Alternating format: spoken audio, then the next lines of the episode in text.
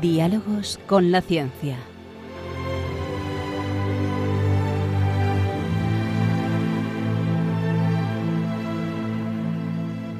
Dirigido por Javier Ángel Ramírez.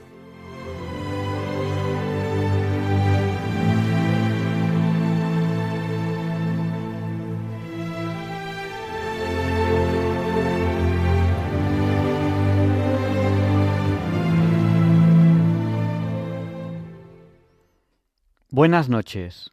Estamos en Diálogos con la Ciencia. El programa para ti, que sabes que la verdad existe y la buscas.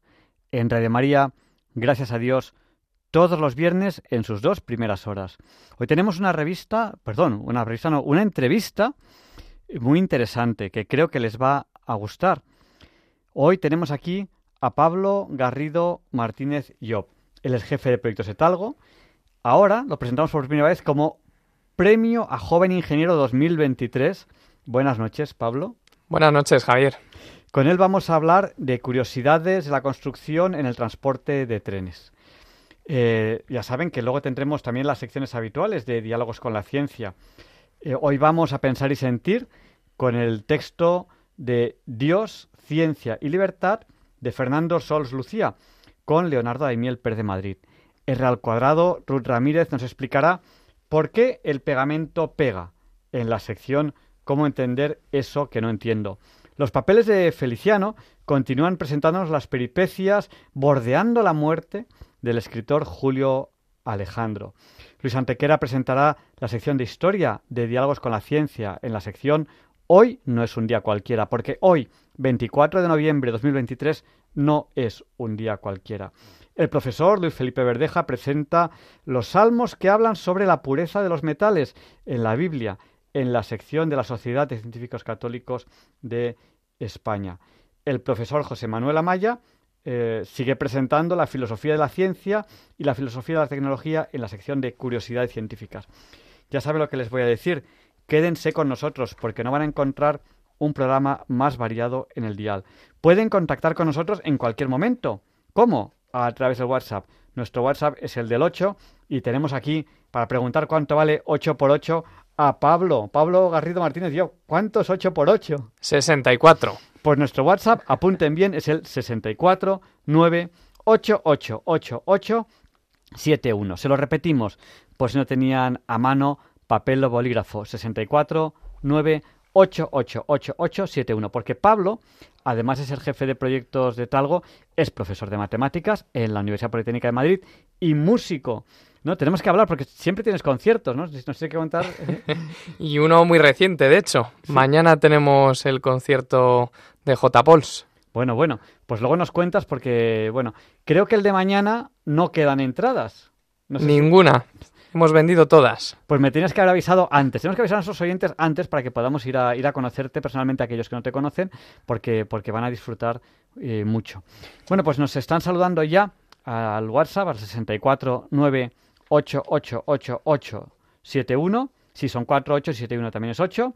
Marieta de Madrid, Raúl de Santander, Carmen y Pepe también de Santander, Gustavo desde Oviedo, Rosario de Sevilla, Rafael del puerto de Santa María, Pedro y Maite de Nules, Pepe y María Ángeles de Montequinto, Sevilla, Antonio de Galapagar, Monse de Zaragoza, Pepita y Vega, que son abuela y nieta, que además ella, la abuela, acaba de cumplir años. ¡Feliz cumpleaños! Que nos saludan desde Valencia, Fernando de Guadalajara, Plácida de Málaga, Ana y Rafa del puerto de Santa María General Pilar de Salamanca y Sandro de Tres Cantos, que le van a hacer pruebas en, La Paz y nos dice que recemos por él. Pues claro que sí, sobre todo porque Sandor, en este programa tienes enchufe, porque eres mi ahijado. O sea que, por supuesto que rezamos por ti y vamos a pedir a los oyentes que recen por, por el equipo de Diálogos con la Ciencia y, por supuesto,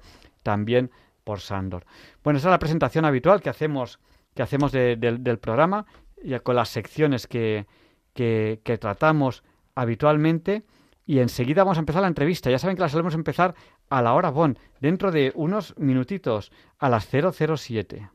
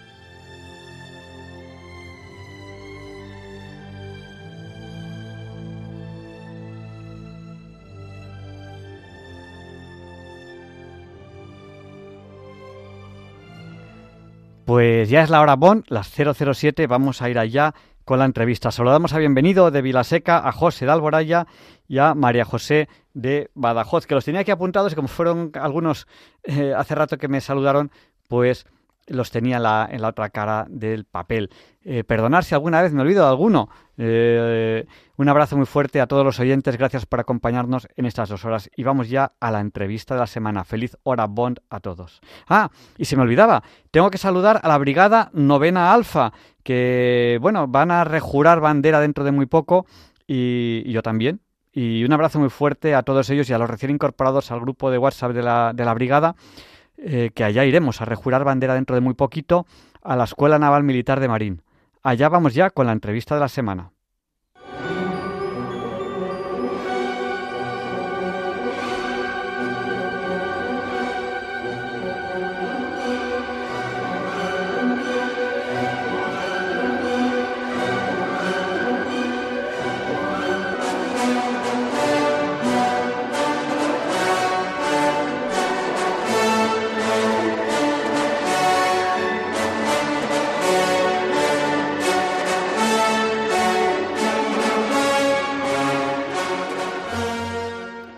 Saben ustedes bien que esta es la sintonía con la que presentamos la entrevista de la semana. Y es un placer hoy entrevistar a Pablo Garrido Martínez Bioz. Él es jefe de proyectos Etalgo, premio al joven ingeniero 2023, esto nos lo tienes que contar ahora, y con él vamos a hablar de curiosidades en la construcción y transporte de trenes. Bueno, cuéntanos, 2023 es este año. cuéntanos, ¿de qué va este premio? Muy buenas, Javier.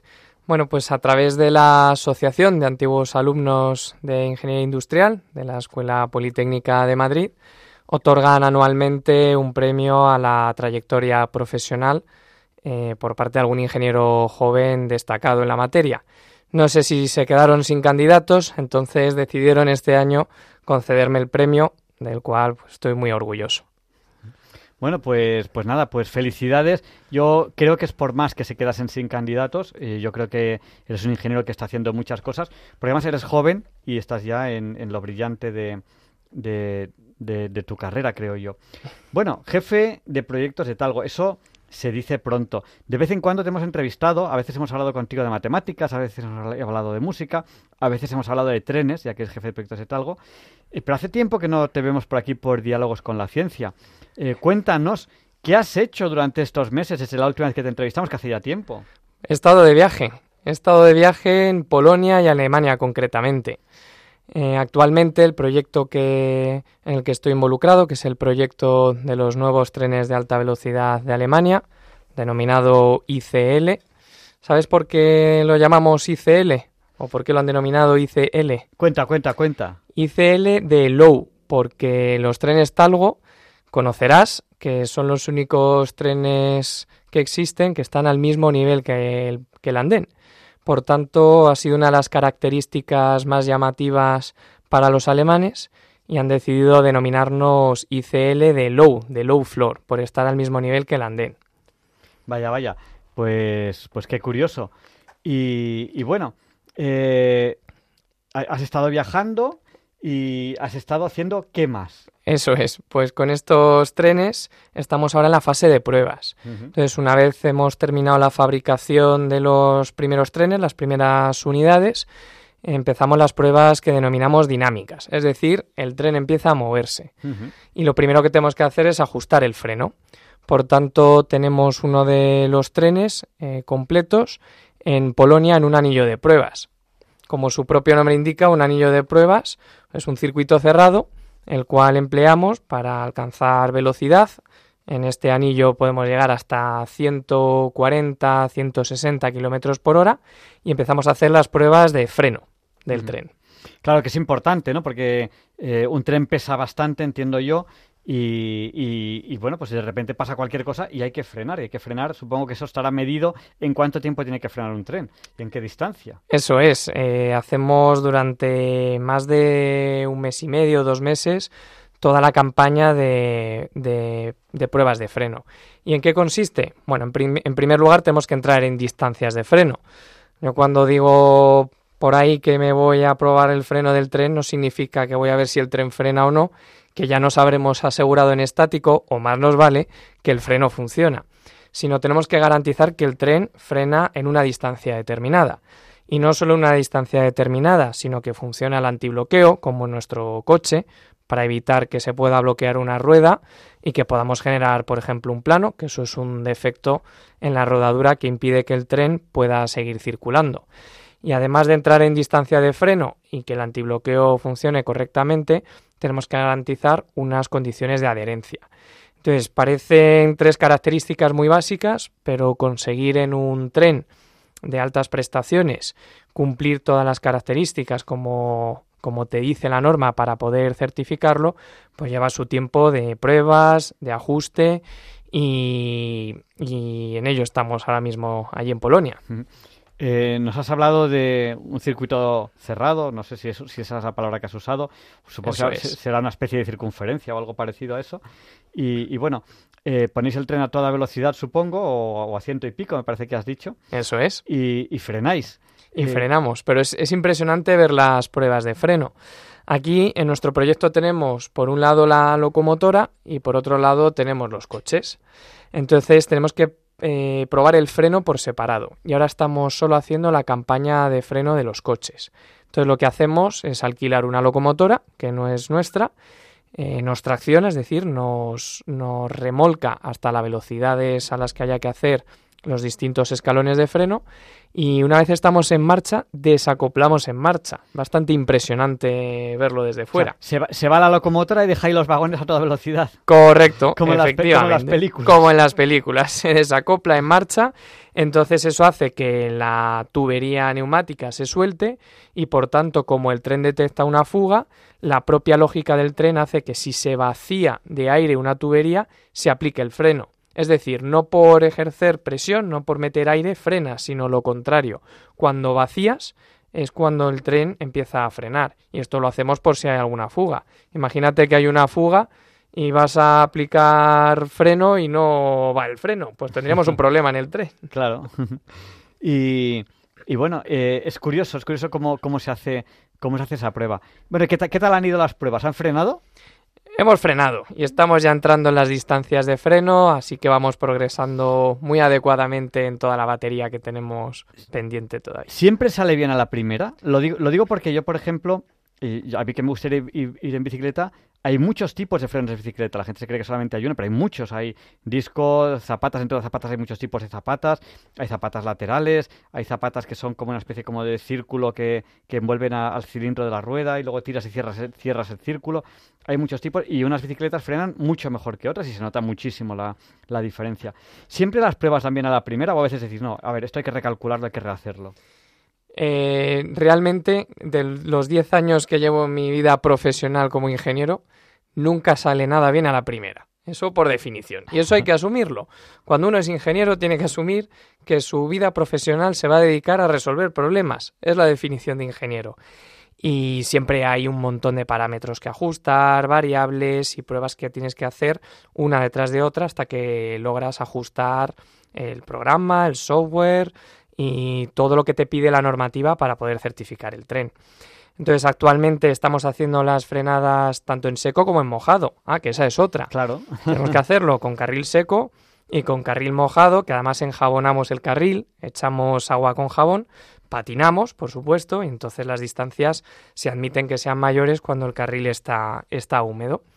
Y en cuestión de unas semanas y de ajustar todos los parámetros que podemos, tanto en el tren como en el propio equipo de freno como en el propio software, llegamos finalmente a certificarlo y a cumplir con todos los parámetros y ya poder decir que el tren está preparado para ir a la infraestructura o vía general a continuar con el resto de pruebas porque frena bien.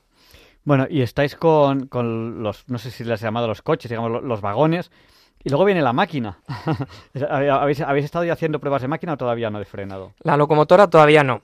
La locomotora estamos con las pruebas estáticas, es decir, todavía estamos con la locomotora en parado, que normalmente estamos dos, desde dos hasta cinco meses podemos estar haciendo las pruebas con la locomotora en estático. Ahora estamos comprobando que todo funciona correctamente y si todo va bien, la semana que viene vamos a hacer el primer movimiento de la locomotora en nuestra propia fábrica para asegurar que traccionamos bien y que el freno entra también bien en la locomotora. Bueno, pues tenemos, tenemos que hablar de ello y los trenes ahora son muy complejos porque eh, a veces, eh, yo lo he visto, hay un tren de pasajeros que tiene una locomotora delante, otra detrás y se engancha con otra locomotora de delante, otra locomotora, es como si, como si fueran varios trenes uno detrás de otro. Yo, he visto dos, pero supongo que puede, que puede haber hasta, hasta más, ¿no? Eso tiene que funcionar todo muy sincronizado. Eso es. Eh, lo que me estás mencionando sucede cuando pones dos composiciones en doble. Es decir, cuando llega un puente y nos queremos ir todos a la playa, nos queremos ir todos a Valencia o Alicante, Renfe normalmente juega con poner dos aves acoplados, dos aves unidos para ir en doble y por tanto poder transportar al doble de personas. Entonces, el proceso es automático, es decir, eh, las dos denominadas cabezas motrices, como las dos locomotoras que tú decías, las dos cabezas motrices se aproximan y una vez se aproximan se abren automáticamente las compuertas y entonces sale como un, un vástago, sale un elemento que es el acoplamiento. Entonces ese acoplamiento que tiene una parte macho y otra parte hembra, tanto mecánicamente como electrónicamente, se unen de forma automática. Una vez has aproximado los trenes, le has dado la apertura de compuertas y le has dado a eh, ejecutar el acople. Una vez los dos trenes se acoplan, como tú bien dices, se inaugura la cabina que va a mandar de las cuatro y te aseguras que esa cabina está comandando y está eh, mandando, vamos a decir, sobre todas las demás, de tal manera que desde una cabina estás manejando los dos trenes al completo. Freno, tracción, todas las señales de seguridad y no seguridad, es decir, como bien apuntas, te aseguras de que desde una propia cabina estás manejando los dos trenes a la vez. Eh, yo, recuerdo que hace muchos, muchos, muchos, muchos años eh, en Estados Unidos alguien, alguien dijo que el ferrocarril no tenía futuro. Quizás, quizás para transportar mercancías, pero para transportar personas no tenía futuro. Un gran visionario, como puedo ver. Hoy en día muchos nos movemos en tren con mucha frecuencia. ¿Y cómo ves el futuro del tren en Europa? Menos mal que no tenía razón esta persona. ¿eh? a mí, desde luego, mi afición me la habría pisado entera y también mi vida profesional. No, bueno, yo, yo me acuerdo que en arquitectura una vez un profesor, al principio de todo, me dijo que jamás se dibujaría por ordenador en arquitectura. Digo, yo luego lo pienso y digo, pues vaya visionario. Tenemos una colección importante de visionarios, ¿eh, Javier? bueno, pues afortunadamente Europa ahora mismo está apostando por el ferrocarril. Eh, ¿Por qué motivos? Bueno, en primer lugar, por sostenibilidad. Si comparamos lo que consume un tren de alta velocidad con un avión o con lo que consumimos con los coches, no es comparable, es decir, es mucho más sostenible y todo, a, todo apunta a que se va a fomentar el empleo del ferrocarril en las distancias apropiadas. ¿A qué llamamos distancias apropiadas? En el ferrocarril hablamos siempre del entorno de los 600 kilómetros. Es decir, tenemos que usar el sentido común, que es el menos común de los sentidos, también dicho. Entonces, no podemos pretender ir desde Madrid hasta Roma en tren, salvo que seas un aficionado a los trenes como yo y tengas tiempo libre y te encante ir en tren, todos cogemos un avión para poder ir a, Roma. Pues en el caso ferroviario tenemos que entender que hasta los 600 kilómetros es la mejor solución, porque es la más rápida. Eh, llamo rapidez no a la velocidad que alcanza, porque todos sabemos que un avión va mucho más rápido que un tren, pero entre que llego al aeropuerto, pasamos el control, me subo al avión, los retrasos y llego, al final un Madrid-Barcelona, que ahí tienes los 600 kilómetros, lo haces en dos horas y media y has invertido mucho menos tiempo que cuando viajas en avión. Y encima has sido más sostenible. Entonces, por este motivo, Europa está apostando por el ferrocarril en este entorno de los 600, 700 hasta 800 kilómetros. Así que tiene mucho futuro desde el punto de vista de la sostenibilidad. A nivel de seguridad está más que superado. Está claro que tanto el avión como el ferrocarril tienen una tasa de accidentalidad muy baja. Y la tercera pata es la parte, la pata inteligente, por así decirlo. Disponemos de muchos datos en el tren, pero no solo a nivel del propio tren, sino de la operación, de los viajeros, de la logística y podemos emplear todos esos datos mediante inteligencia artificial, extraer unas conclusiones muy interesantes y optimizar al máximo procesos de mantenimiento, eh, todo el gasto y el consumo que pueda tener el tren, porque como bien decías, hay distintos tipos de freno. Nosotros tenemos el freno mecánico, el regenerativo, el reostático y el propio tren va calculando qué es lo más eficiente desde el punto de vista energético y lo va aplicando. Así que yo voy a seguir en el sector. Parece que tiene muy buena pinta. Claro, o sea, a, menos de que tengas que ir de Valencia a Roma, que tienes que dar una vuelta en tren, porque si, vas en línea recta y mar, pues parece bastante lógico. Eh, pues en, viajes. Bueno, yo, yo que voy mucho a Cataluña, eh, desde Madrid a Cataluña, muchas veces acabo el programa, doy mi clase del viernes, me voy y luego vuelvo el lunes o lo que sea. Eh, pues rápidamente ya cojo el tren, me, es, muchísimo más cómodo. ¿Y qué, tren coges? Eh, pues yo... Será de talgo, ¿no? Será de talgo, si, si, si, no me riñen, si no, si no me riñen. Oye, y, bueno, eh, ya hemos visto un poco que Europa está apostando fuerte, está apostando fuerte por el tren, porque además es, es, bastante, es bastante lógico. Y bueno, pero también estáis construyendo fuera de Europa. O sea, Talgo estáis llevando trenes ahora me parece que es Arabia, al desierto, ¿no? ¿Dónde estás llevando trenes? Los de Arabia ya terminamos en su día de llevarlos. Eh, realmente en, Talgo, como somos fabricantes de trenes, lo tenemos que transportar allá donde esté circulando. Entonces, en el pasado hemos transportado trenes a Arabia, hemos transportado trenes a Rusia, a los distintos países en donde hemos vendido un proyecto. El de Arabia, por ejemplo, ¿cómo crees que llevamos el de claro, Arabia? Claro, es, lo que estaba pensando, porque digo yo, bueno, a Rusia, digo yo, si, digo yo, si construís aquí, aquí los vagones, no sé si los construís aquí o los construís en Rusia, construís digo yo, lo, lo, meterá en una vía y lo enviará para allá, para allá, por una vía, no lo sé. Y el de Arabia, pues no, no sé, no sé si, si hay muchas vías para llegar de aquí, de aquí a Arabia o cómo se hace todo eso. Pues es curioso, pero la verdad es que la pregunta es interesante. ¿A ti te gusta la filosofía, Javier? Sí. ¿Verdad? Bueno, yo como buen amante de las matemáticas, tú conoces la paradoja del barbero, ¿no? Eh, no, cuéntame, cuéntanosla, la cuéntanosla. paradoja del barbero.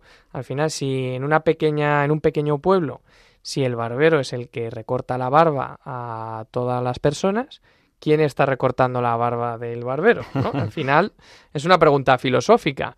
Pues si nos vamos al transporte, el transporte sirve para Mm, coger personas o mercancías de un punto A a un punto B. Pero ¿quién transporta el transporte? ¿Y cómo se transporta el transporte? Pues ahí está la gran pregunta. Pues fíjate, el proyecto de Arabia eh, lo llevamos eh, coche a coche hasta el puerto de Barcelona y en el puerto de Barcelona lo cargamos en un, bar- en un barco y lo llevamos por barco hasta el destino. Ya allí se descargó, se acopló todo el tren y ya estaba en infraestructura árabe y se, y se, de- se dejó el tren de esa manera. Cu- Curiosidad, ¿el ancho de vía es el mismo o no? No, es otro de los grandes retos que, que también vamos a comentar a continuación. Y en el proyecto de Alemania, recuerdo que al principio lo que teníamos previsto era emplear el, el transporte multimodal, ¿no? Transportarlo en camión, luego nos lo llevamos en barco hasta Rotterdam, en Rotterdam lo bajábamos, acoplábamos y ya lo llevábamos por vía. Y estuvimos desde el principio eh, por muchos motivos, motivos económicos, por sostenibilidad, eficiencia energética y, válgase, valga la redundancia, por sentido común, vimos la opción de poder transportar el tren por vía. Y así es como estamos transportando los trenes del- de mi proyecto, del proyecto de Alemania. Lo estamos transportando por vía. Vale, y, y bueno, o sea, digamos, ya le hacéis el rodaje al tren. Si, lo transportáis por vía, pues ya tiene el rodaje hecho, ¿no? Pero me, pa- me parece curioso y, y no, se, no se plantea la posibilidad de eh, hacer el montaje in situ. No, no sé si merecería la pena o no merecería la pena. Nosotros somos empresa española con fabricación española y es uno de los principios que conservamos en Talgo. Salvo una ocasión particular en la que tuvimos que abrir un centro de fabricación para completar una serie de coches por el acuerdo que llegamos con el gobierno de Kazajistán, el resto de proyectos todos los fabricamos en España. Así que la fabricación siempre se hace aquí y tenemos que ver la manera de poder transportar los trenes a destino. Y un, vagón eh, o una locomotora, ¿eso cuán- cuánto pesa y cuánto mide? Para que nos hagamos idea del orden de magnitud. Porque eso no, no debe ser fácil de mover. No, vamos a hablar. ¿Qué quieres que hablemos primero? ¿De la locomotora o de los coches? Pues vamos a empezar, yo creo, por lo que, por lo que en principio parece más sencillo, que creo yo que son los coches, creo yo. Porque por lo menos están llenos de aire cuando van vacíos, por lo menos. Mientras que la locomotora entiendo yo que están llenos de, de cachivaches y cada cual más pesado, entre ellos el motor. Eso es. ¿Y el transformador? ¿Sabes cuánto pesa un transformador? Ni idea. Más de 10 toneladas. Guau. No está mal. bueno, pues eh, con respecto a los coches, eh, nosotros transportamos el tren completo acoplado. Es decir, el tren está compuesto por 17 coches, con sus dos coches extremos. De hecho, uno de los coches extremos tiene una cabina de conducción. Entonces, acoplamos los 17 coches y como una unidad, como un propio tren, nos lo llevamos hacia Alemania. Pero claro, tenemos varios retos encima de la mesa. El primero, los coches no están probados. Entonces no tenemos freno, no tenemos ninguna funcionalidad. Es como, como un cadáver, dicho sea de paso, que nos tenemos que, que tenemos que transportar hasta que llega a destino, porque ahora es en Alemania y Polonia, como hemos comentado antes, en donde estamos empezando las pruebas. Entonces, si nos tenemos que llevar ese tren, tenemos que ponerle algo especial, porque el tren no frena, no te avisa si hay un problema, nada. El tren lo transportamos tal cual Co- Como, como un paquete. como un paquete, efectivamente. Entonces tenemos ese reto y el segundo reto es el ancho de vía. Nuestros trenes eh, para Alemania tienen el ancho europeo y en nuestras fábricas la vía que pasa es convencional. ¿Qué significa convencional? De ancho ibérico, es de 1668 milímetros. Por tanto, estos son dos de los grandes retos que tuvimos al principio del proyecto para ver cómo transportábamos el tren. Entonces, ¿cómo lo hacemos? Pues lo sacamos de la fábrica, pero para sacarlo de la fábrica, como tiene un ancho de vía distinto, lo que hay o lo que existen son unos carritos especiales que se llaman bogies bebéis. Imagínate como unos patines, como colocarle al tren unos patines. Entonces colocamos todos los patines, eh, hemos diseñado unas rampas, entonces tiramos del tren y los subimos sobre esos patines. Es como que le pon- ponemos unos ruedines a todo el tren. Esa operación la hacemos en una mañana, más o menos. Una vez está subida sobre los ruedines, vienen eh, una locomotora, que en este caso es de Renfe Mercancías, con varios vagones de freno. ¿Por qué vagones de freno? Porque, como hemos dicho antes, el tren no frena, no está aprobado el freno. Así que traen vagones de mercancías para que cuando la locomotora frene, frene con esos coches y esos coches sustituyan al freno de todo el tren y podamos parar pues la masa, imagínate, de más de 300 toneladas que estamos transportando. Porque cada, cada, cada coche eh, pesa más o menos cuántas? Pues cada eje unos 22,5 toneladas más o menos, 22 toneladas cada eje. 22 toneladas eje. ¿Y un coche tiene o un eje o dos ejes o cuántos tiene? Nuestros coches tienen un eje, salvo los extremos que sí que tienen más, pero los coches son de un eje. Entonces, más o menos un coche talgo que hay que decir que aproximadamente es la mitad en cuanto a dimensiones de un coche de viajeros habitual, está del orden de 22 toneladas, Mm. más o menos. Que no está mal, que no está mal. Un poquito menos, de hecho, que somos ligeros. ¿Y y los coches de frenado los ponéis todos juntos o los ponéis un coche de frenado, unos cuantos vagones, entre comillas, eh, inertes, muertos o como sea, otro coche de freno, ¿lo- ¿los, los vais metiendo en medio o todos juntitos los de freno? Pues mira, aquí en España, como los llevamos sobre estos patines, solo circulamos hasta 50 kilómetros por hora. Entonces vamos desde nuestras fábricas a la frontera. Como vamos a 50 por hora, con dos vagones de freno, dos tolvas que llevábamos la última vez, es suficiente. Mm. Entonces trae la locomotora esas dos tolvas, ponemos locomotora, nuestros coches y las dos tolvas al final y son las que ejercen el freno. Cuando llegamos a la frontera, lo que hacemos es volver a montar las rampas y les bajamos de los patines, porque ahí en la frontera ya sí que hay vías con el ancho internacional, el ancho europeo. Y allí ya dejamos el tren quietecito, en la vía. Y viene la locomotora alemana. Y esa locomotora alemana, como el tren se va a transportar a lo largo de todo Francia y toda Alemania, ya por sus propios, sus propios medios, su propia rodadura, porque lo hemos bajado de los patines, sí que alcanza más velocidad. ¿A qué velocidad crees que podemos circular por Francia, por ejemplo? Pues a ver, y, y- Ah, sí, y- yo entiendo que podéis ir a más velocidad, pero todavía no hay freno, creo yo, ¿no? Eso es, no hay freno. Pues no sé, de 50 dices más, 70. A 100 kilómetros por hora lo transportamos. Bueno, bueno. Pero ¿qué pasa? Que como vamos a más velocidad, ahora sí tenemos que colocar 28 vagones de freno. Entonces, imagínate la locomotora, 14 vagones de freno, nuestro tren, que mide más de 200 metros, 235 metros, otros 14 vagones de freno y pues ve la foto completa, es un tren muy largo en total. O, o lo estás viendo pasar y parece que no acabe nunca. Como te toque la barrera, espera a que pase todo, vas contando vagones y vas Ahí te quedas. vas ahí contando vagones.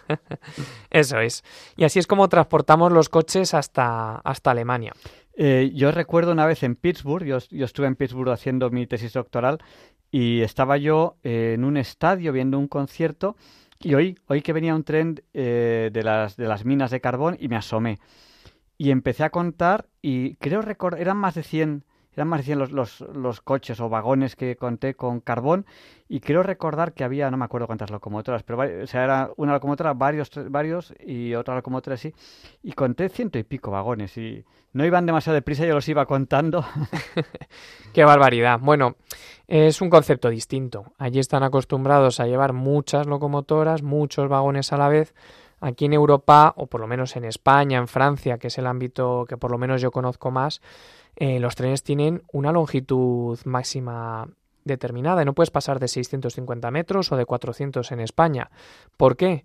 Por la longitud de los andenes, por las vías y apartaderos. Entonces todo está medido para que a ti te puedan apartar en una estación para que te adelante un tren de viajeros, para toda la infraestructura poder servirte como infraestructura. Pues si te pasas de longitud, pues igual ya no te pueden apartar o no te pueden socorrer o no puedes estacionarte y tenemos eso muy, hay unas restricciones muy fuertes aquí en España y en general en Europa en cuanto a la longitud del tren.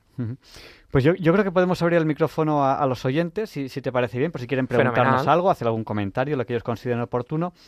El número de teléfono para participar y para ahora mismo en el programa, cojan papel, cojan bolígrafo, es el 91 005 94 19. Se lo repetimos por si no tienen a mano papel o bolígrafo.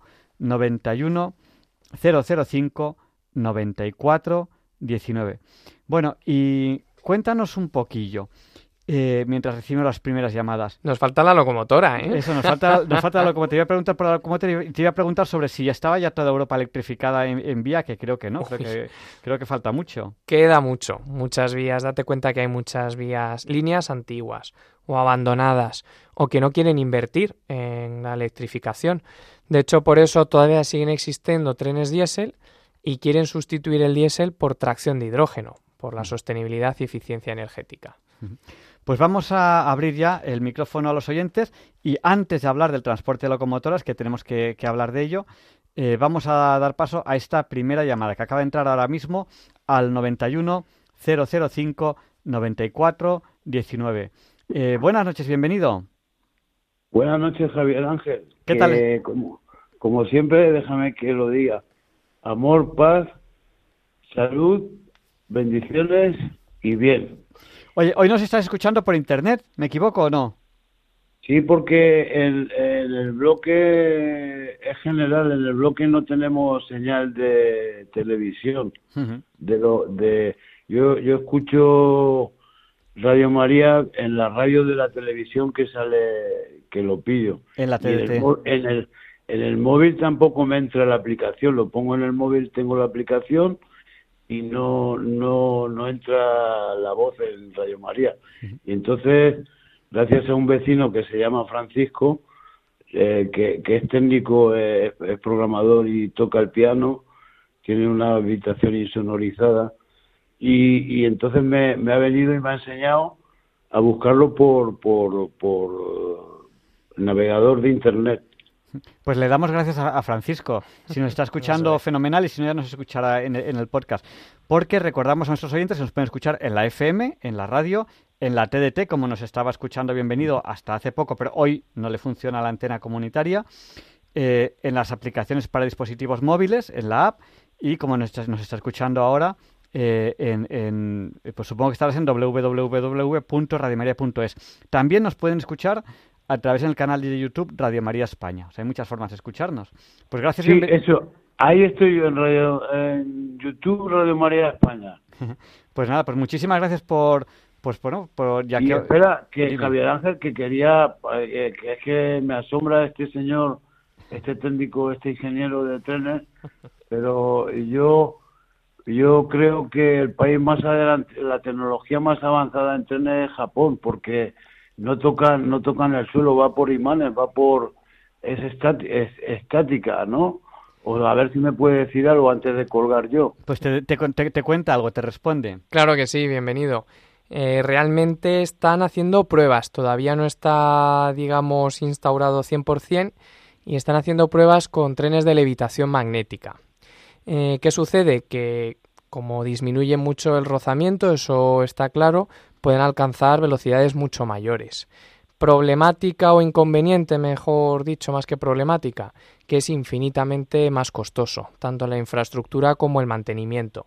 Entonces, si aquí ya nos cuesta rentabilizar un AVE, porque la realidad es que nos cuesta rentabilizarlo, si pensamos en tecnología más avanzada como la de levitación magnética, los costes y la inversión se dispara y no somos capaces de tener tanta gente, o sea, de mover tanta gente como se requiere para, para ello.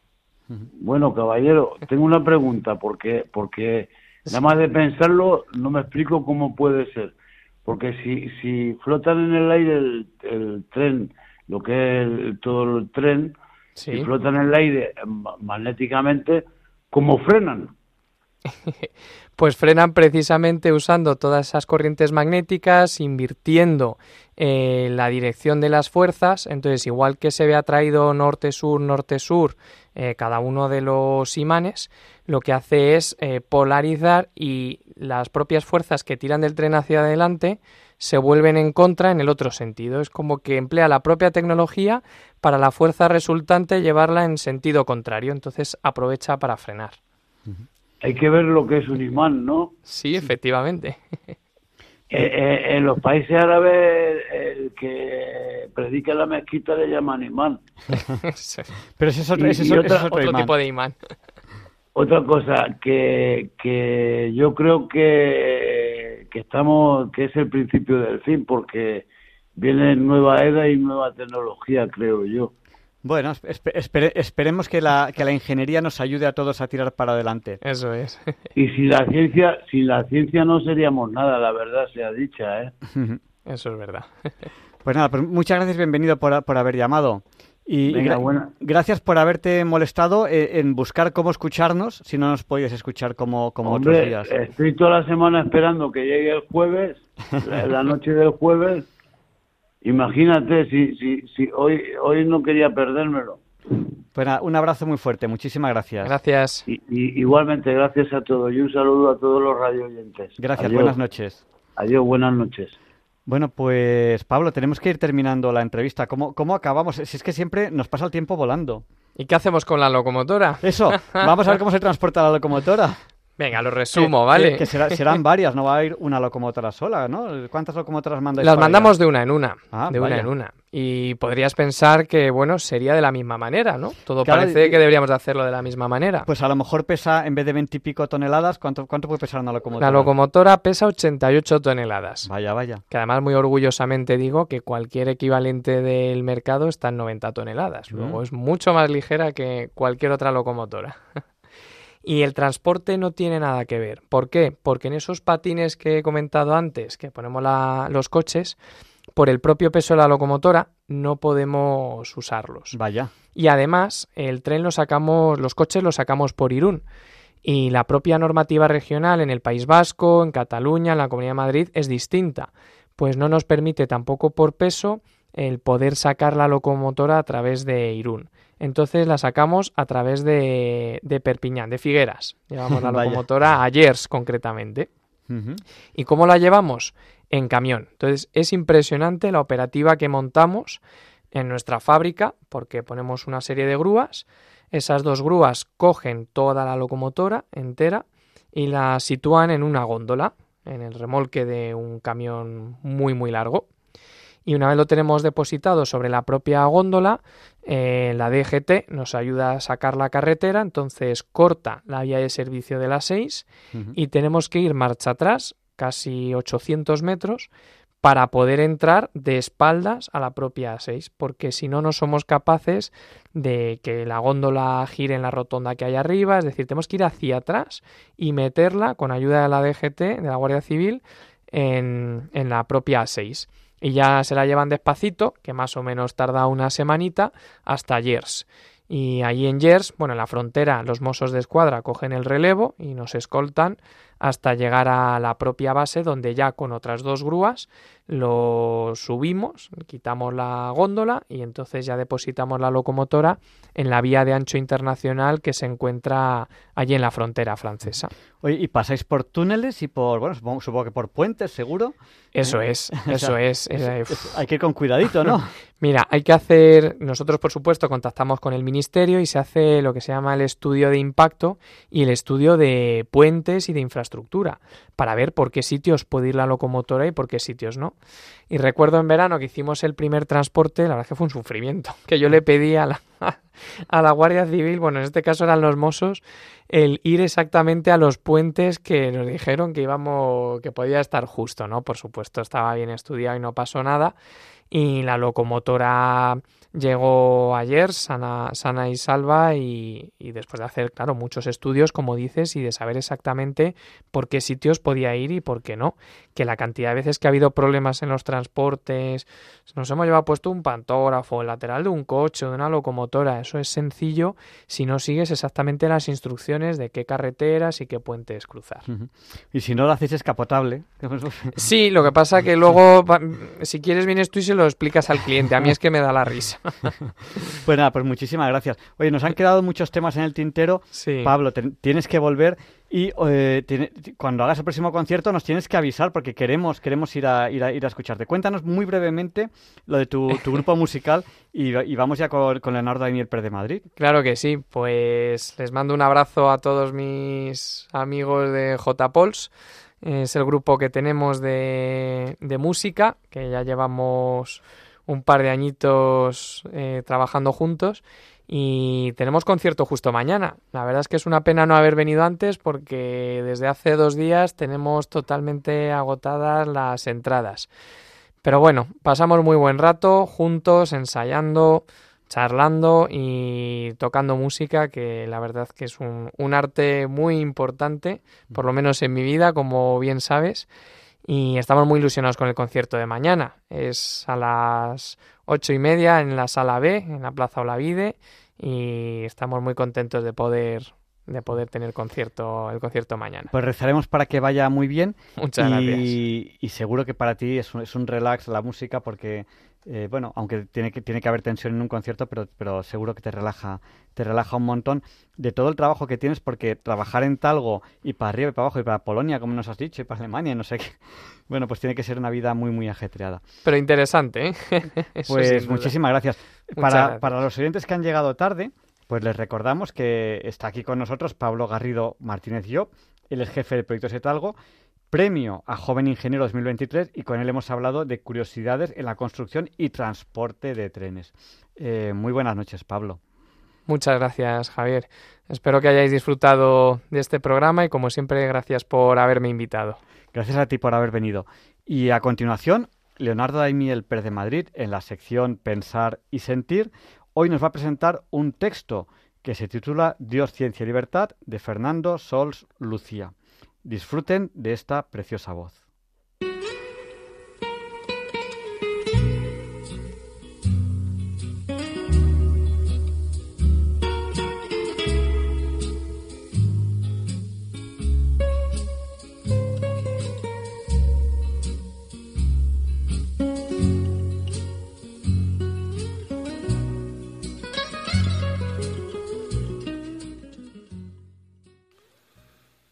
Buenas noches, queridos oyentes de Radio María. Soy Leonardo Daimiel y hoy también les invito a pensar y sentir juntos. Fernando Sols Lucia, soriano de 65 años, es doctor en ciencias físicas y catedrático de universidad, investigador en centros de Japón, Estados Unidos y diversos países europeos, y autor de numerosos libros y otras publicaciones científicas. Ha escrito un texto titulado Dios, Ciencia y Libertad, en el cual, dicho de forma breve, reflexiona brillantemente sobre la relación existente entre estos tres conceptos. Dice así. El acceso al conocimiento de Dios mediante la luz natural de la razón es decir, sin la ayuda de la revelación, es un tema clásico de la teología cristiana. En la medida en que la ciencia puede considerarse una prolongación del conocimiento ordinario, cabe preguntarse sobre lo que su contenido nos puede aportar o sugerir acerca de la idea de Dios. En las últimas décadas han tenido lugar avances científicos que parecen apuntar fuertemente a la existencia de una inteligencia creadora, que muchos pueden identificar con Dios. Estos descubrimientos ponen contra las cuerdas a las cosmovisiones materialistas, y muy especialmente a aquellas que pretenden basarse en el conocimiento científico. En este contexto son pertinentes algunas matizaciones. La ciencia es una forma de conocimiento que se define por su método. Por lo tanto, no puede hacer afirmaciones sobre posibles realidades que están fuera del alcance del método científico. Entre esos conceptos ocupa un lugar central la idea de Dios, cuya existencia no puede demostrarse ni refutarse desde la ciencia. Cualquier afirmación que haga un científico sobre la existencia o inexistencia de Dios debe entenderse como su interpretación filosófica, no como parte del conocimiento científico. Además, el saber de la ciencia tiene siempre un carácter provisional, aunque esto es compatible con la certeza prácticamente total que tenemos de algunas teorías. Pero, en general, esta provisionalidad es un motivo adicional para ser cautelosos cuando la idea de Dios se presenta como evidente a partir de la ciencia. A veces se invoca la gran explosión inicial, el llamado Big Bang, concepto central en el modelo cosmológico estándar, como la prueba de que existe un Dios creador.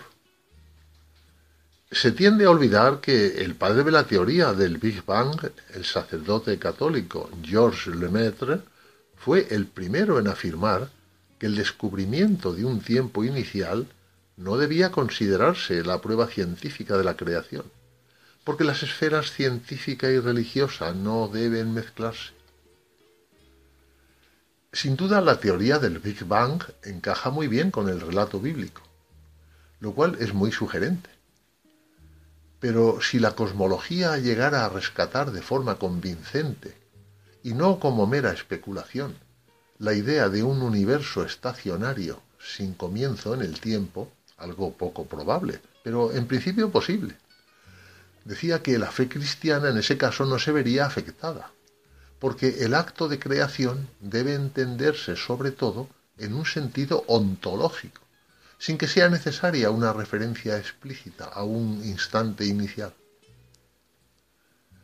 La teología católica siempre ha enseñado que el hombre puede conocer a Dios por la razón natural, y así lo atestigua la experiencia de muchas personas y culturas, que a lo largo de la historia han llegado a la idea de Dios sin la ayuda de la revelación cristiana. Pero la Iglesia, en el artículo 37 del Catecismo, también recuerda que en las condiciones históricas en que se encuentra, el ser humano experimenta muchas dificultades para conocer a Dios con la sola luz de su razón. Fin de la cita. Dado que la ciencia establecida es esencialmente una extensión del conocimiento ordinario, resulta legítimo apoyarse en ella para vislumbrar la idea de Dios, pero siempre manteniendo la cautela necesaria. Es indudable que los avances de la ciencia en los últimos 100 años proporcionan fuertes indicios de la existencia de un creador sabio e inteligente.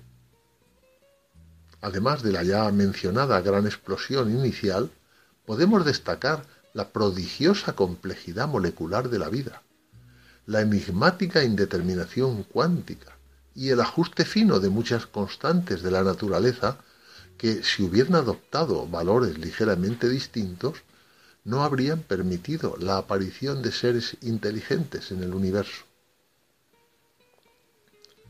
Si con los limitados conocimientos de su época San Pablo ya afirmaba que lo invisible de Dios desde la creación del mundo se deja ver a la inteligencia a través de sus obras, tenemos derecho a pensar que ante el espectacular panorama de la ciencia y la tecnología modernas, su aserción habría sido hoy aún más contundente, si cabe. Así lo corroboran numerosos testimonios de científicos que afirman haber llegado a la creencia en Dios interpelados por las maravillas que nos descubre la ciencia actual. En ese sentido podemos afirmar que gracias a la ciencia, la vía natural de acceso a Dios es hoy más transitable que en el pasado. Pero sigue siendo un camino que no se recorre de forma imperiosa como una necesidad lógica e ineludible. En último término, podemos relacionar esta leve penumbra del conocimiento con la libertad que Dios ha permitido y querido para el ser humano. Termina así este texto escrito por Fernando Sols. Dios podría haber creado el mundo de modo que nuestro acceso a Dios hubiese sido el resultado necesario de una evidencia total pero ha querido que ese acercamiento sea no sólo un ejercicio de la razón, sino también un acto realizado en libertad.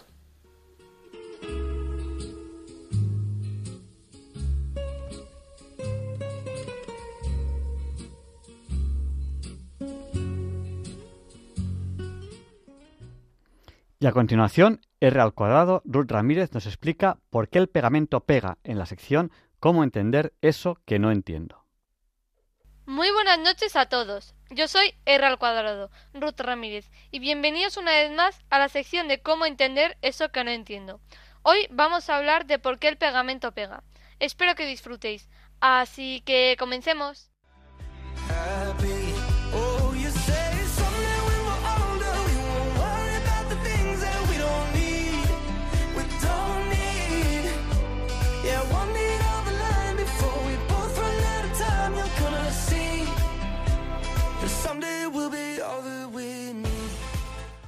Los adhesivos están compuestos de moléculas cuyos electrones forman enlaces con la molécula de la superficie que se quieren fijar.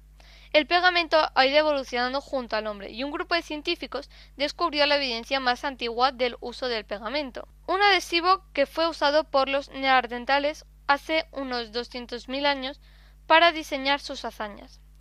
Este pegamento parecía estar compuesto por alquitrán elaborado con corteza de abedul.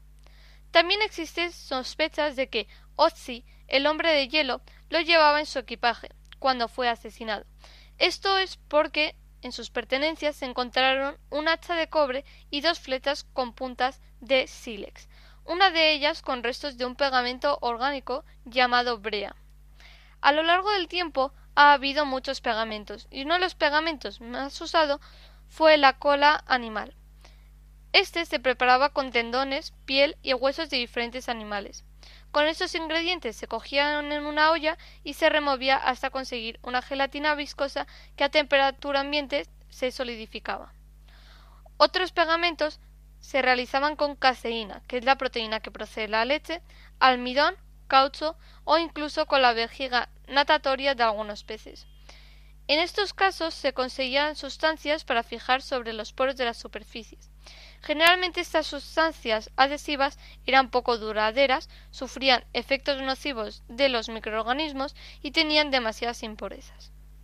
En 1912 todo cambió cuando un químico alemán cuyo nombre era Fritz Klate descubrió el polivinil acetato, que es un compuesto que revolucionó el pegamento.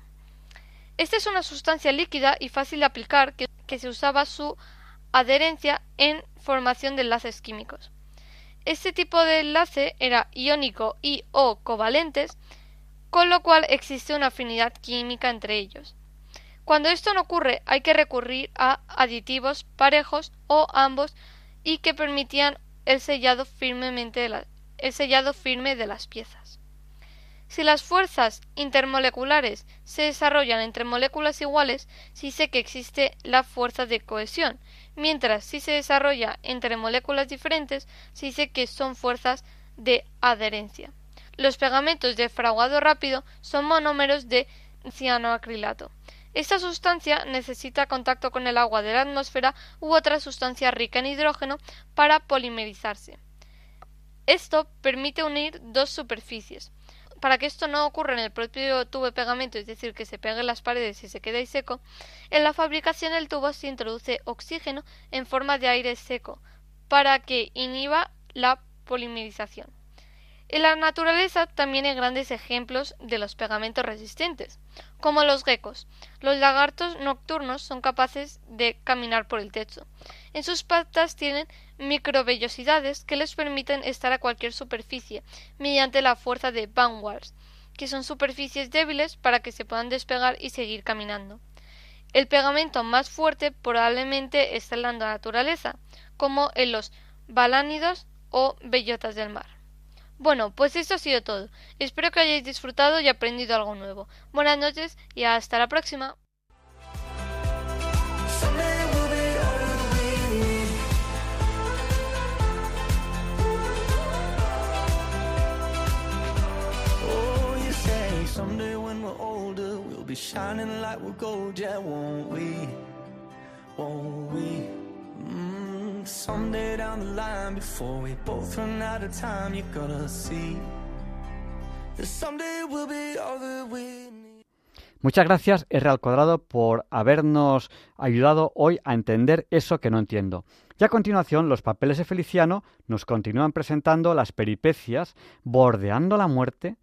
del escritor Julio Alejandro.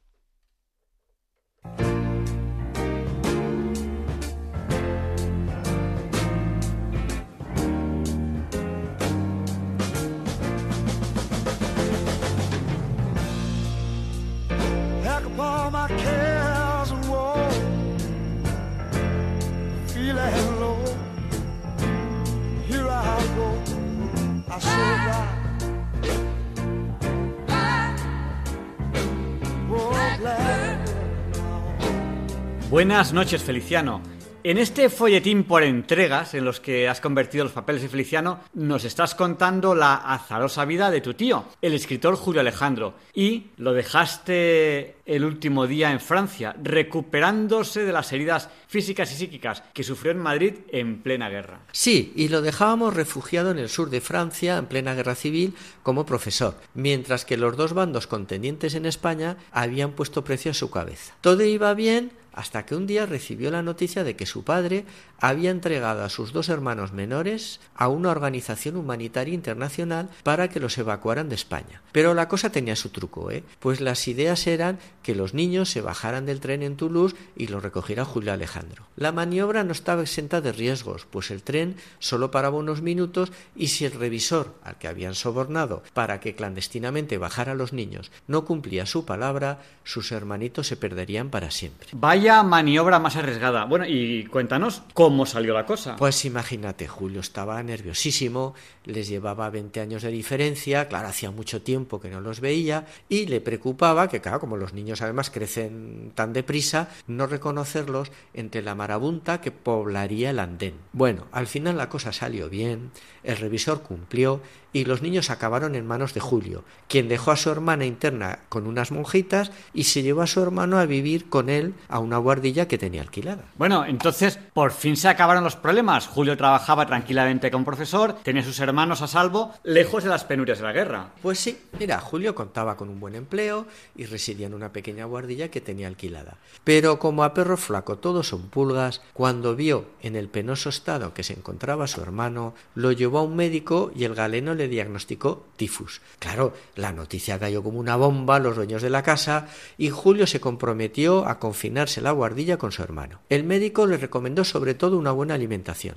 Entonces Julio, anticipándose 80 años al programa televisivo de las recetas de Julie, recorría de madrugada todas las granjas de los alrededores comprando sus mejores productos, leche, quesos, huevos, verduras, para preparar excelentes comidas a su hermanito y de esta manera se inició en otra de sus grandes pasiones, la gastronomía, que lo llevó a participar en muchos programas de cocina en televisión y escribió el magnífico libro Breviario de Chilindrones. Y mientras Julio Alejandro iba sorteando todas estas penalidades en Francia, ¿cómo iba la guerra en España? Pues como todo lo que empieza de alguna forma se tiene que acabar, también la guerra en España llegó a su fin. Pero entonces los alemanes invadieron Francia y Julio volvió a estar en peligro por sus antecedentes republicanos. Su familia, para quitarlo de en medio, le encontró una plaza como profesor en la Universidad de Santo Tomás de Manila. Por cierto, hay que recordar a todos estos incultos propagadores de nuestra leyenda negra que esta universidad fue fundada en Manila o casualidad por los dominicos españoles en 1611. Efectivamente, por el arzobispo Miguel de Benavides. Y además es una de las universidades más antiguas de Asia. Pues el barco que debía tomar Julio en Francia fue atacado por los alemanes y no llegó a puerto. Entonces su familia le consiguió otro pasaje en un barco italiano, pero con la dificultad añadida que saldría de Lisboa. Entonces tenía que cruzar media España hasta poder llegar a Lisboa. Pues fíjate qué plan. Al pobre Julio lo había evacuado a Francia don Indalecio Prieto porque los republicanos lo querían matar. Bueno, pues acabada la guerra, con la derrota de la República, Julio tampoco podía regresar a España, pues los nacionales también lo querían matar. Y en Francia no se podía quedar, pues los nazis también lo hubieran detenido. Y todo esto sin haber hecho nunca ningún mal a nadie. ¿Y al final qué hizo? Bueno, pues mira, liarse la manta a la cabeza, se hizo con un pasaporte español de tránsito hasta Portugal y cruzó la frontera por Endaya. En Irún se encontró con un control de pasaportes implacable. Para pasar más desapercibido, se pegó a un grupo de viajeros que entregaron todos los pasaportes a la vez, así en un bloque. El funcionario, con cara de muy mala leche, los iba examinando muy detenidamente uno a uno e iba haciendo tres montones uno con los pasaportes malos cuyos titulares iban a ser detenidos inmediatamente, otro con los buenos y un tercero con los dudosos, que tendrían que ser sometidos a una rigurosa pesquisa. Allí depositó el pasaporte de Julio, en el montón de los dudosos. Mientras Julio esperaba nerviosísimo su sentencia, pasó una señora y con su bolso rozó el montón de pasaportes tirando el de Julio al suelo, y ella misma se agachó, lo recogió y lo depositó en el montón de los buenos, sin que el funcionario se diera cuenta. Julio no vio la cara de su salvadora y nunca supo si esta acción que le salvó la vida fue premeditada o involuntaria. Pues otra situación en la que Julio Alejandro salvó la vida otra vez milagrosamente. Pues sí, una vez más. En el lado español le esperaba el alcalde de San Sebastián, muy amigo de la familia, que lo metió en un tren ahí de Matute. Claro, el peligro no acababa allí, pues en cada estación subían y bajaban inspectores, guardia civil, comisarios políticos, en fin, y que hacían unos controles rigurosísimos. Pero resulta que en el departamento de tren se encontró con una antigua compañera de la universidad que estaba casada con un gerifalte del régimen y ya nadie se atrevió a molestarles durante todo el viaje. Bueno, ¿que al final pudo llegar a Portugal sano y salvo? Pues sí, llegó a Lisboa y pudo zarpar rumbo a Manila. El navío era un mare magnum de razas y de viajeros que huían de una Europa a las puertas de la Segunda Guerra Mundial con la esperanza de encontrar en Oriente la paz y la felicidad. Los pasajeros japoneses no eran tan cándidos como los europeos y ya sabían lo que iba a venir. Y junto al pintor Fujita, que abandonaba a París en pleno éxito artístico, paseaban por la cubierta del barco dejando bien patente su superioridad y su desprecio hacia la decadente Europa. Entonces, a Julio Alejandro en Manila le pasó como a su padre, que también se vio envuelto en una guerra. Pues la verdad es que sí. Mira, cuando Julio llegó a Manila, hacía 40 años que había dejado ser española, pero los españoles seguían manteniendo la primacía cultural, social y religiosa de Manila. Los primeros años, hasta 1941, resultaron muy plácidos, como profesor de la Universidad Católica Santo Tomás. Pero bueno, tras el desastre de Pearl Harbor, las cosas cambiaron radicalmente japoneses y estadounidenses se enzarzaron en una gran guerra por todo Oriente y en Filipinas fue especialmente cruenta.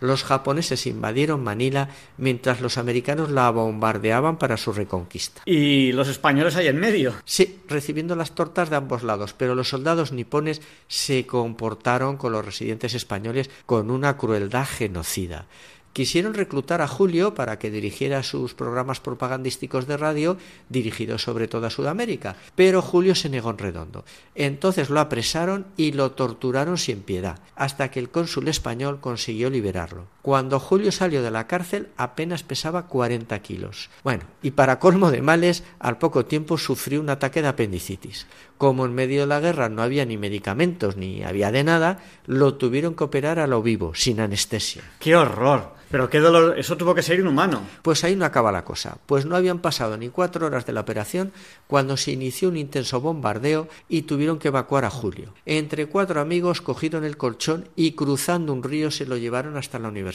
Ahí comprobaron, claro, que se le había abierto la herida, lo volvieron a operar. Esta vez sí que lo pudieron anestesiar, ¿eh? con media botella de brandy. En fin, esa misma noche, bajo el bombardeo americano, murieron todos los sanitarios de la universidad. Entonces, se quedó ahí sin ninguna auxilio y los frailes le fueron inyectando penicilina más o menos a ojo hasta que pudieron llevarlo al hospital americano. Al salir del hospital, pues ya caía bastante recuperado, lo volvieron a detener los japoneses y lo volvieron a torturar. Y hasta le cavar su propia tumba para luego simular su fusilamiento. Pero como aún así, como buen aragonés, no reblaba y se seguía negando a colaborar, entonces decidieron llevarlo a presenciar las torturas que infligían a los demás detenidos. ¡Qué crueldad! Eso sí inhumano. Bueno, mira, fue algo horroroso. Un día lo pusieron delante de una fila de 32 presos que estaban cavando sus tumbas. Cuando terminaron, un oficial japonés los comenzó a decapitar con su sable con una frialdad absoluta. Pero claro, todo esto llevó un esfuerzo físico considerable y cuando llegó al último, un español por cierto, al levantar el brazo ya no le dio más de sí y dejó caer su arma al suelo y le dijo Corre, escapa. Julio dejó escrito Posiblemente este reo nunca llegó a ser consciente de que el cansancio es lo que le había salvado la vida. ¡Qué horror! ¿Cuántas penalidades pasó Julio Alejandro? Bueno, aquí no acaba la cosa, ¿eh? La próxima semana te contaré más. Cuídate, Javier Ángel, que tú eres necesario mientras nosotros somos contigo.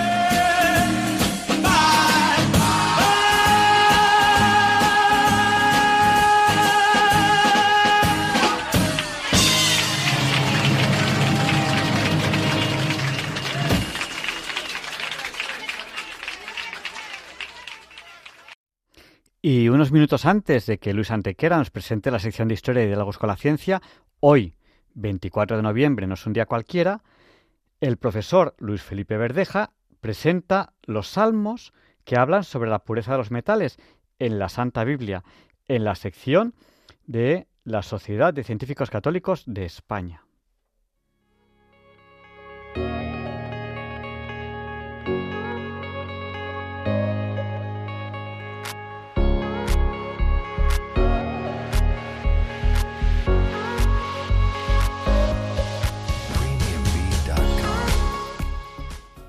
Buenas noches, oyentes de Diálogos con la Ciencia. Buenas noches, Javier Ángel.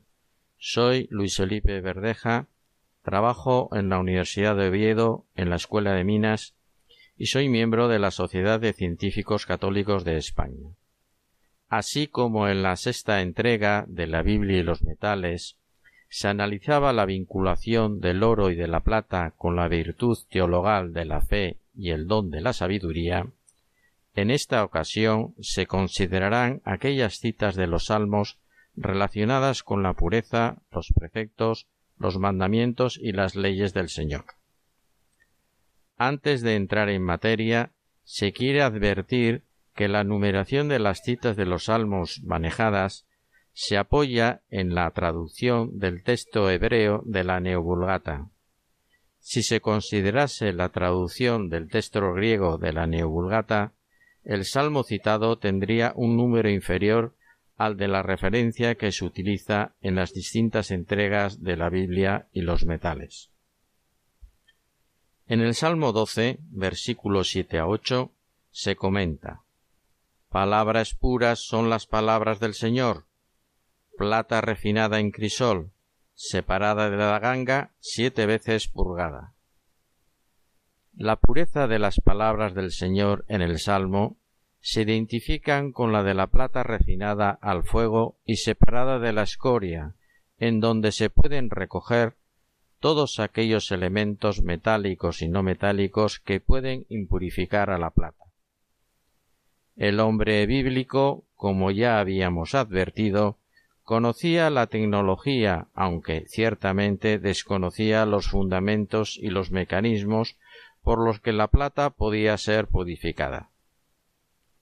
En la ciencia de los materiales metálicos es frecuente estudiar la influencia que pudieran tener las impurezas sobre la temperatura de fusión de la plata que alcanza los 962 grados centígrados. Normalmente, la presencia de impurezas sobre la temperatura de fusión de la plata conduce hacia una disminución de la misma. Es decir, una plata impura inicia su proceso de fusión a una temperatura inferior a los 962 grados centígrados. Para el hombre bíblico no resultaría difícil conseguir afinar, purificar la plata impura. Desconocemos específicamente el arte, la tecnología utilizada para que la atmósfera oxidante del aire contacte de manera eficiente con el fundido de plata que necesita ser purificado. Podría ser tal vez con la agitación del fundido o también tomando una parte del fundido con un dispositivo en forma de cuchara que se devolviera nuevamente al crisol facilitando con estas operaciones el contacto del aire con la plata refundida. También se podía pensar que el hombre bíblico pudiera disponer de conocimientos relativos a ciertos materiales, ciertas tierras, que pueden ser capaces de proporcionar el oxígeno necesario al fundido de plata y acelerar la oxidación de las impurezas. Hoy, este tipo de materiales serían acreditados como escorias oxidantes. En cualquier caso, el Salmo 12 anteriormente citado finaliza el versículo 7 con las siguientes palabras separada de la ganga siete veces purgada. El número siete aparece en muchas ocasiones en la Biblia, y los hermeneutas coinciden en atribuir a este número un símbolo de plenitud, de absoluto. Es factible pensar que el hombre bíblico ya conocía que para purificar, afinar convenientemente la plata, debería de repetir la operación de retirar la escoria que flotaba sobre el fundido una o dos veces. Realizar esta operación siete veces conduce a alcanzar una plata purísima, exenta de cualquier contaminación o influencia dañina, tal y como cantaba el salmista. Se quiere, por lo tanto, identificar la extrema pureza de la plata obtenida con la pureza de los preceptos, mandamientos y leyes del Señor. Finalmente, quiere, se quiere comentar las palabras del Salmo 45, versículo 10. A tu diestra está la reina adornada con oro de Ofir, que se puede oír en la fiesta de la Asunción de María. No es el único pasaje de la Biblia en el que se comenta el oro de Ofir. Aparecen citas en Reyes, Crónicas e Isaías. Ofir parece ser que es una región ubicada en el sur de Arabia que había alcanzado fama de por la pureza del oro que producía. Acudiendo a los principios de la fino purificación del oro, que resultan parecidos a los anteriormente indicados para la plata, existe no obstante un pequeño detalle que puede resultar importante. El punto de fusión del oro, 1064 grados centígrados, es 102 grados superior al de la plata, 962 grados centígrados.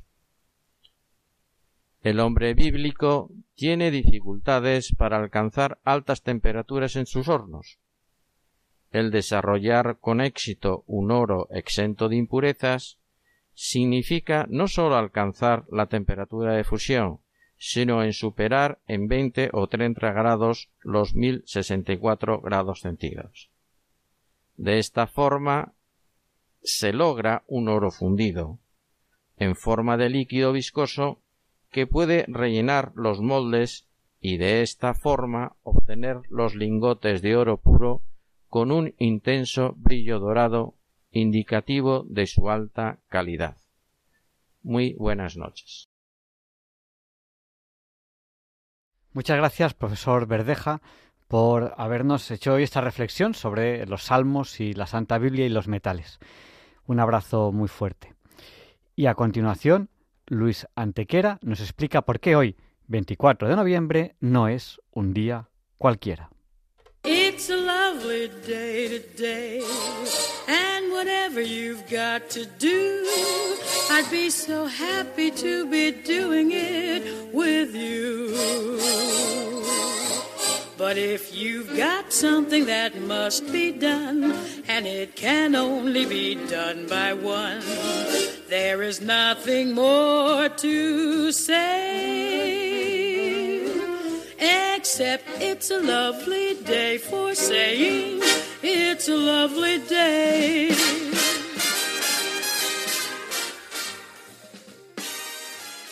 No, Javier Ángel, no, dilectos compañeros de Diálogos con la Ciencia, no, queridísimos oyentes de Radio María.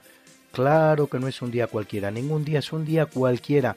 Y este 24 de noviembre que nos disponemos a comenzar ahora mismo, tampoco, porque en fecha tal, pero del año 1505, justo un año después de la muerte de Isabel la Católica, se firma la llamada Concordia de Salamanca, llamada a poner paz entre Fernando el Católico, esposo de Isabel y regente de Castilla hasta ese momento, y Felipe de Habsburgo, su yerno, esposo de Juana, hija de Isabel y del propio Fernando, así como reina titular de Castilla. Por parte de Felipe y Juana, que no se hallan en España sino en Flandes, firma Filiberto, señor de Beiré, en ella, Felipe y Juana son reconocidos reyes titulares, lo que representa una novedad frente al testamento de Isabel, en la que el monarca titular era Juana y solo Juana, Felipe no.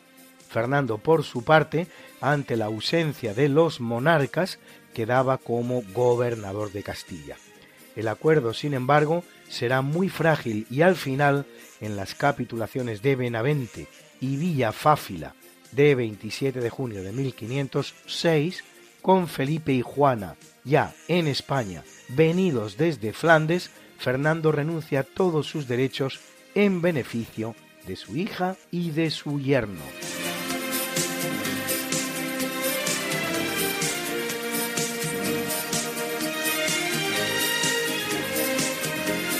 En el año de 1642 el navegante holandés Abel Jansson Tasman descubre la actual isla de Tasmania al sudeste de Australia, a la que llama Tierra de Van Diemen, en honor del gobernador general de la compañía neerlandesa de las Indias Orientales a la que sirve.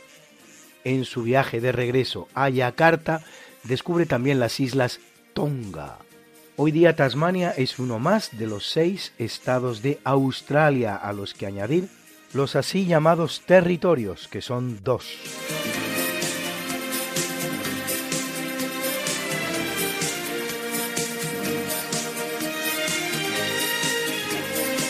Corriendo el año 1682, el Papa Inocencio XI declara falsos los llamados libros plumbeos del Sacromonte.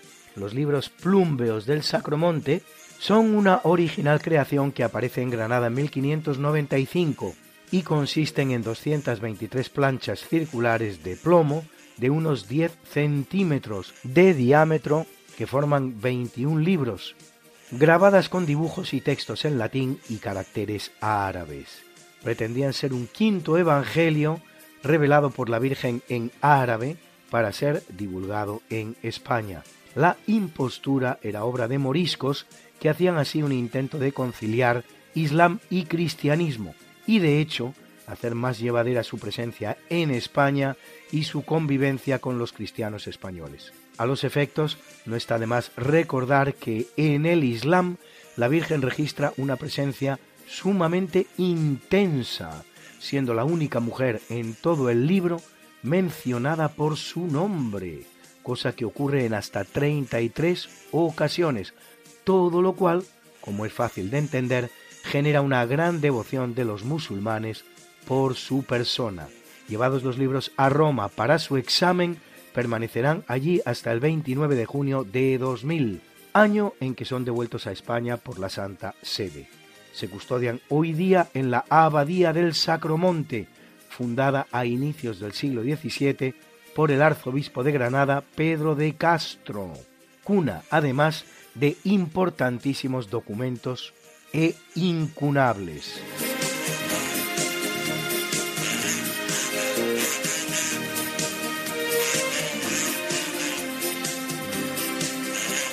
En el año de 1859, de los astilleros de Tolón, en Francia, sale la Gloire, la Gloria, primera fragata acorazada de la historia.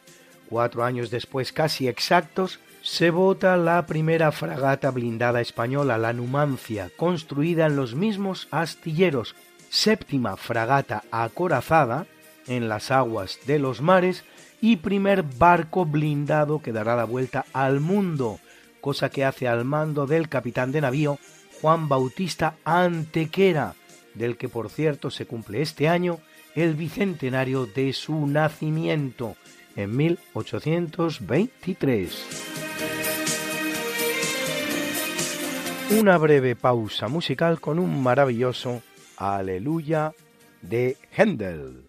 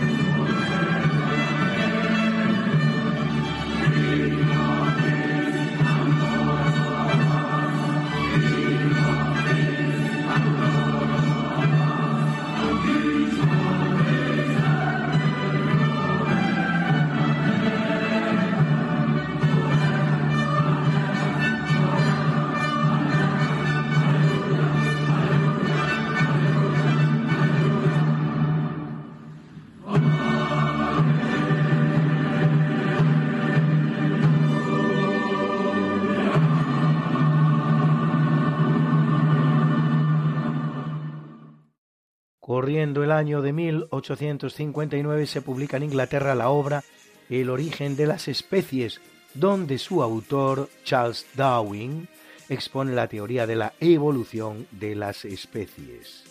Una teoría cuya autoría se le atribuye generalmente a él, si bien un científico español, el militar Félix de Azara, ya había hablado de la evolución de las especies muchísimo antes, en su obra titulada Viajes por la América Meridional, escrita en 1859 años antes, por lo tanto, que la de Darwin, el cual además le cita en sus obras.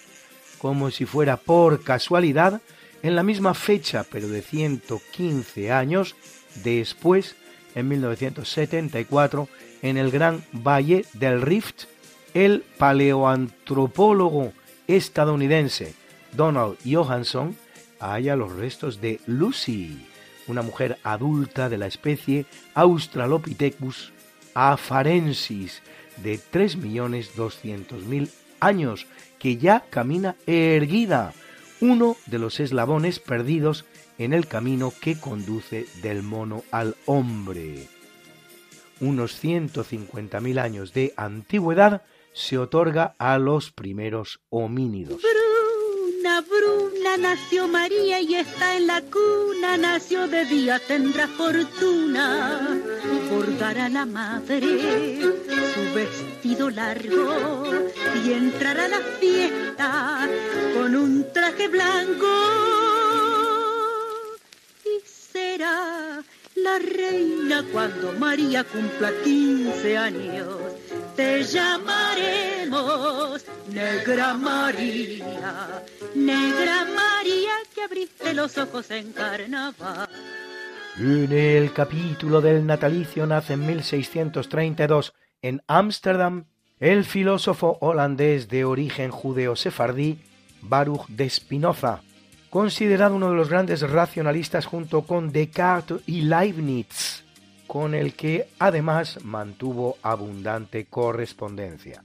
Spinoza cuestionó la autenticidad de la Biblia hebrea, la autoridad rabínica y hasta la idea de un Dios único, lo que hará que las autoridades religiosas judías emitan un sherem o edicto que supondría para él la excomunión de la comunidad judía a sus 24 años de edad. En La Haya ejercerá como pulidor y diseñador de lentes para microscopios y telescopios. A su muerte a los 44 años, sus manuscritos serán salvados de la destrucción por un grupo de discípulos para su publicación, lo que no impedirá que su obra sea prohibida en Holanda inmediatamente por contener proposiciones blasfemas y ateas, lo cual no es sino parte de la obra destructora de las iglesias protestantes que atribuyen comportamiento tal a la Iglesia Católica en exclusividad. En la obra de Spinoza destacan títulos como Ética demostrada según el orden geométrico, el Tratado de la Reforma del Entendimiento o los pensamientos metafísicos.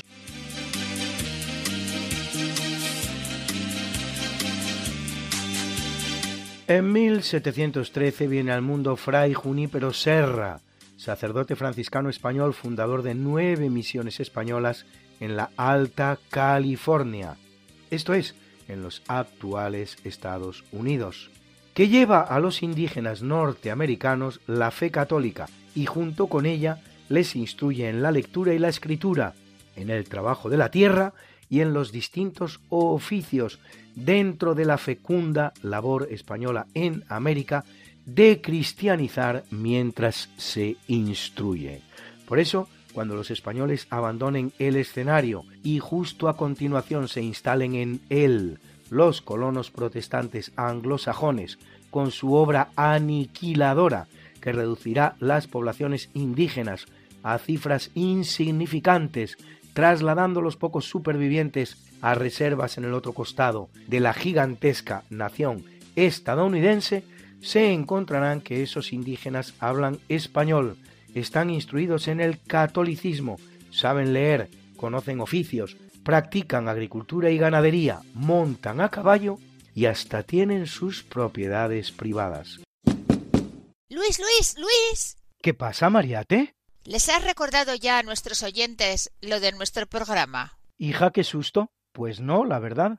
Pues hay que hacerlo, Luis. Pues sí, amigos, porque todos los jueves a la una de la mañana y muchos domingos a las tres de la tarde, Mariate Aragonés, que es mi mujer y este servidor, estamos de nuevo con ustedes contándoles más y más historia. Pero historia de la buena, con mayúscula. En el programa Esta no es una semana cualquiera. Y con la mejor música. Mariate, ¿y los que no puedan escucharnos en directo?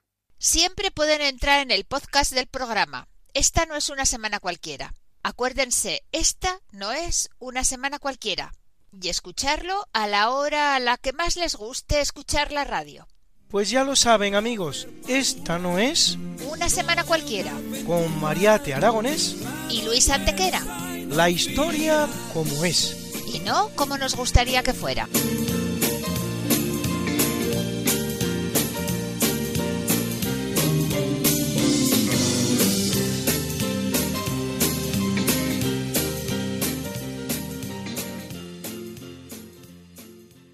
En el año 1826 nace Carlo Collodi, escritor italiano, autor de obras como In Vapore u Occhi e Nasi, pero sobre todo de la universalmente conocida Le avventure di Pinocchio, Storia di un burattino, Las aventuras de Pinocho, Historia de un títere, publicadas bajo la fórmula de edición semanal a lo largo de 36 entregas en Il Giornale dei Bambini, el periódico de los niños, primer periódico italiano para infantes.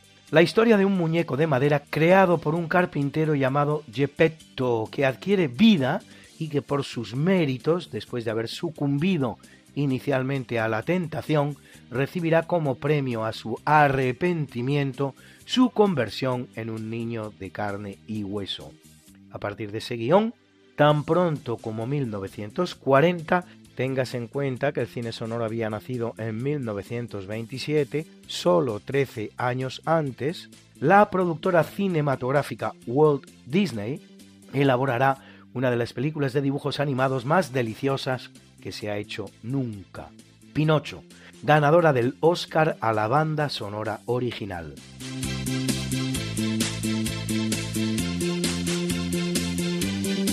En el año 1925 viene al mundo el holandés Simon van der Meer, Nobel de Física 1984, especializado en la aceleración de partículas, que es quien de hecho inventa el concepto de estocástico de refrigeración en las colisiones, haciendo posible el descubrimiento de los bosones W y Z.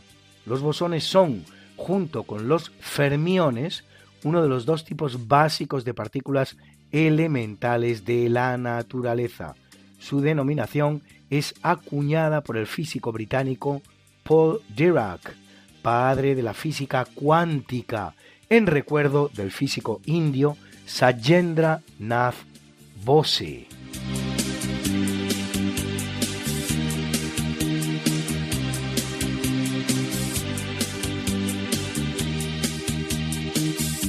De padre austríaco y madre española, nace en 1927 el gran Alfredo Kraus, cantante español, uno de los mejores tenores líricos ligeros del siglo XX, receptor de tantos premios entre los cuales el Príncipe de Asturias de las Artes en 1991, al que recordamos cantando este maravilloso Nessun Dorma, Nadie duerma de la ópera Turandot de Giacomo Puccini. Nessun dorma, nessun dorma. Tu puria principessa, nella tua distanza guardi le stelle che tremano.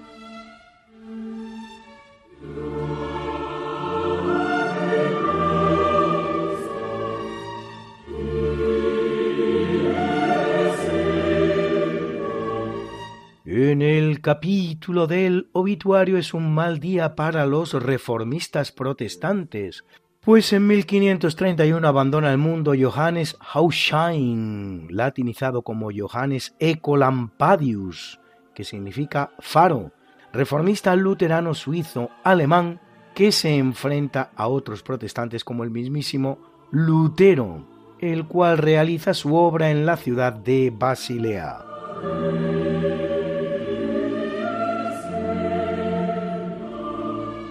Y en 1572 lo hace John Knox, sacerdote escocés, líder de la Reforma Protestante en Escocia, fundador del presbiterianismo y abierto enemigo de la Reina María de Escocia, católica, que acabará sus días en el cadalso, decapitada por orden de su prima Isabel de Inglaterra, lo que no será óbice para que, muertas las dos, el heredero de la corona de Inglaterra lo sea el hijo de María, Jacobo VI de Escocia y primero de Inglaterra, protestante a pesar de la condición católica de su madre.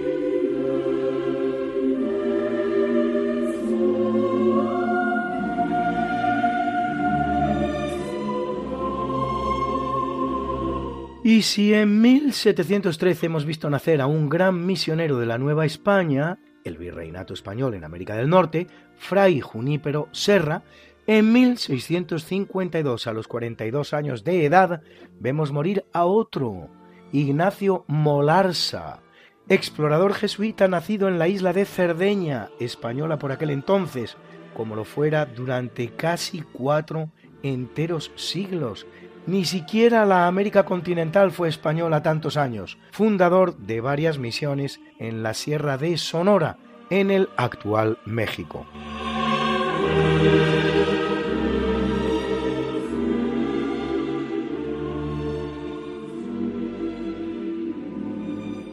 En 1963, en la misma ciudad de Dallas, de sus delitos, asesinado a balazos por Jack Ruby, mientras es trasladado a prisión en un extraño atentado que todavía no ha sido suficientemente esclarecido, abandona el mundo Lee Harvey Oswald, único inculpado por el magnicidio del presidente estadounidense John F. Kennedy, crimen que supuestamente habría realizado apenas dos días antes de ser asesinado. Oswald había matado también al policía J.D. Tippett, crimen que es por el que será realmente arrestado, negando él durante los dos días que vivió después de cometerlo tener relación alguna con la muerte del presidente norteamericano.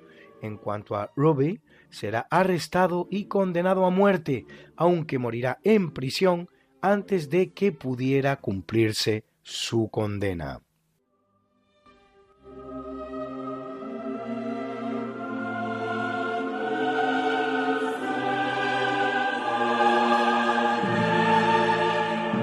Y en 2003, a la edad de 40 años, el que muere es Copito de Nieve, el famoso gorila albino del Zoo de Barcelona, que llegó a ser portada de la mismísima revista National Geographic y constituir su vida el argumento de una película en 2011.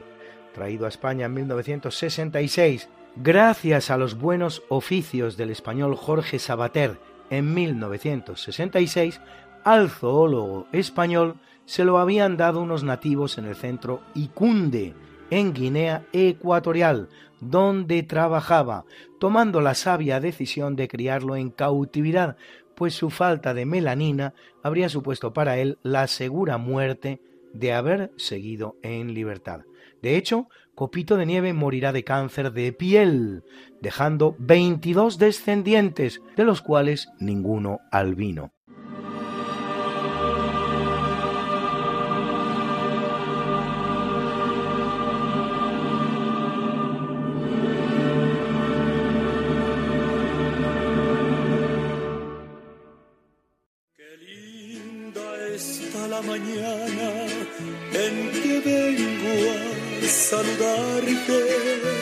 Venimos todos con gusto y placer a felicitarte. El día en que tú naciste, nacieron todas las flores.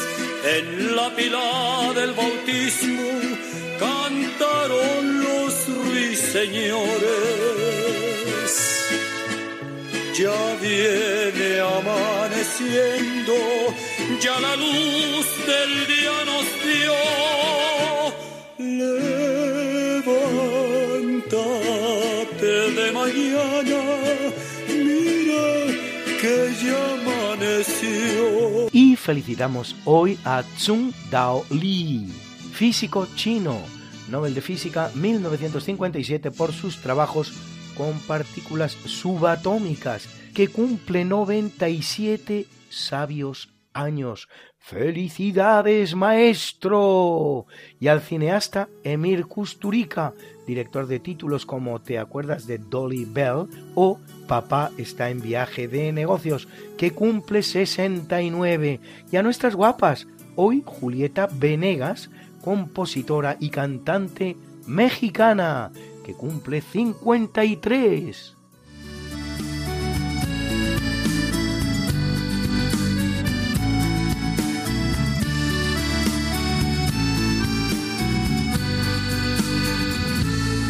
Porque no supiste entender a mi corazón lo que había en él, porque no tuviste el valor de ver quién soy,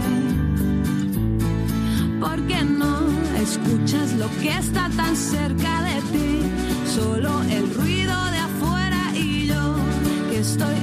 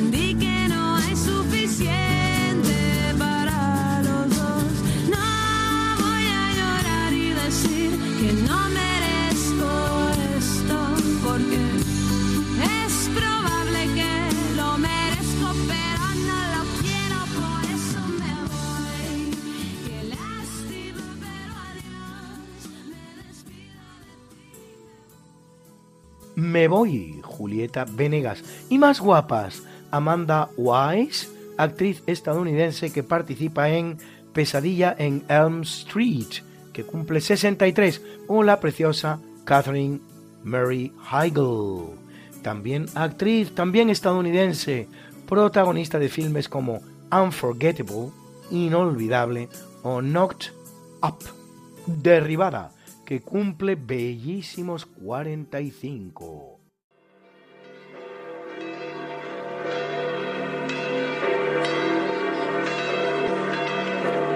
Celebra la Iglesia Católica a André Kim Dunlak y sus compañeros mártires de Corea, a Crisógono, Flora y María, Fermina y Crescenciano, mártires, a Hermógenes, Colman, Flaviano, Guardón, Protasio y Leonino, obispos, obispos, obispos, a Bálsamo y Porciano, abades, abades, abades, a Román, presbítero, presbítero, presbítero, a Marino, monje, monje, y a Menefreda, virgen, virgen. something that must be done, and it can only be done by one. There is nothing more to say,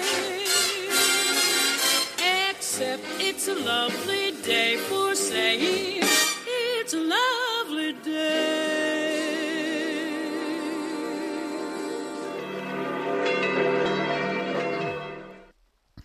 Gracias Luis Antequera por habernos explicado por qué hoy, 24 de noviembre, no es un día cualquiera. Y el profesor José Manuel Amaya nos presenta la sección de curiosidades científicas. Hoy nos va a hablar de filosofía de la ciencia y filosofía de la tecnología. Buenas noches, señoras y señores oyentes de Radio María. Soy José Manuel Amaya y como siempre me dirijo a ustedes con gran satisfacción desde esta emisora y en este programa, lo cual para mí, como siempre les digo, es un honor. Estábamos hablando la semana pasada, e incluso la- las, an- las anteriores también, eh, de lo que es la filosofía de la ciencia. Porque anteriormente les habíamos hablado, y también de una forma bastante co- completa, de la filosofía de la tecnología. Les habíamos dicho que, curiosamente, la filosofía de la tecnología empezó mucho antes que la filosofía de la ciencia, cuando realmente tenía que haber sido al revés. Pero en fin, la historia es la historia y hay que, hay que respetarla y decirle cómo es. Bueno, la filosofía de la ciencia estábamos diciendo que empezó en 1922. Sí, prácticamente empezó en 1922, pero mm, la, eh, la firma, la firma mm, de todo el colectivo que se forma para mm, filosofar sobre la ciencia tiene lugar en 1929 con una declaración programática del documento que se firma diciendo que es la descripción, que la filosofía de la ciencia es la descripción científica del mundo. Ese es su cometido y que eso es lo que pretende. Pero fíjense ustedes que hemos llegado hasta 1929, pasando por 1922, donde aparece Moritz Schlick, que es el que realmente forma el grupo, ¿eh? para luego después, en 1929, mm, firmar el documento programático y reunir a todos los científicos que firman ese documento mucho antes, mucho antes. En 1907 ya se reunían algunos intelectuales, concretamente, eh, yo les voy a decir tres, el matemático Hans Hahn, Hans significa Juan, Juan Han se escribe H-A-N-S, Hans, y el apellido H-A-N-N, Hans Han. Otto Neurath, otro matemático también, y un tercero, Philip Frank. Estos tres se reúnen ya eh, con mucha anticipación en 1907 para eh, adoptando un nombre de eh, Asociación ERMAS. Asociación ERMAS. ERMAS, saben ustedes ya por la semana pasada, que era un físico eh, y además filósofo que era, mm, vamos, que estaba contratado para impartir filosofía de las ciencias inductivas en la Universidad de Viena. Es decir, era lo mismo que luego después fue Mm, el, científico Ludwig Boltzmann, que se suicidó, como ya comentamos, y luego después, en 1922, Morita Slee también eh, fue eh, esto el que explicó filosofía de las ciencias inductivas en la misma Universidad de Viena. Pero este grupito pequeño que se reunía en 1907 era para considerar la evolución que desde que empezó el hombre a pensar, cuando se inició la filosofía en Grecia y los sistemas filosóficos que sucedieron, lo que llamó Ortega en la serie dialéctica, y cómo se había llegado al estado en que se encontraba la ciencia pues en esa fecha, concretamente, en 1907, que luego después evolucionó más cuando llegó a 1922 y mucho más cuando se firmó el documento programático. De modo que mm, lo que voy a hacer es, como tampoco me puedo pasar de tiempo porque hay otras, mm, otras colaboraciones que tienen que intervenir, es mm, ir retrotrayéndome en el tiempo y ir explicándoles a ustedes, incluso desde los griegos o anterior a los griegos, desde los míticos, las transformaciones que se hicieron en las creencias de cómo funcionaba el mundo. Y aquí voy a, a finalizar mi intervención de hoy deseándoles a ustedes muy buenas noches y hasta la semana que viene, si Dios quiere. Muchas gracias, profesor José Manuel Amaya. Terminamos ya este programa de hoy en Diálogos con la Ciencia en Radio María. Les esperamos la semana que viene, si Dios quiere. No falten. Les dejamos con el Catecismo de la Iglesia Católica con Monseñor José Ignacio Munilla. Y bueno, la semana que viene tenemos un programa que creo que también les va a encantar. Lo estamos preparando con mucha ilusión. Así que, aquí estaremos, si Dios quiere, si ustedes quieren, si Radio María quiere. Gracias por habernos dedicado su tiempo y hasta la semana que viene, si Dios quiere. Y le pediremos a San Juan Pablo II que interceda por nosotros para que se nos libre del mal. Y ustedes también me piden que recemos por la tierra de María. Pues recemos por la tierra de María. Y pidámoselo a San Juan Pablo II.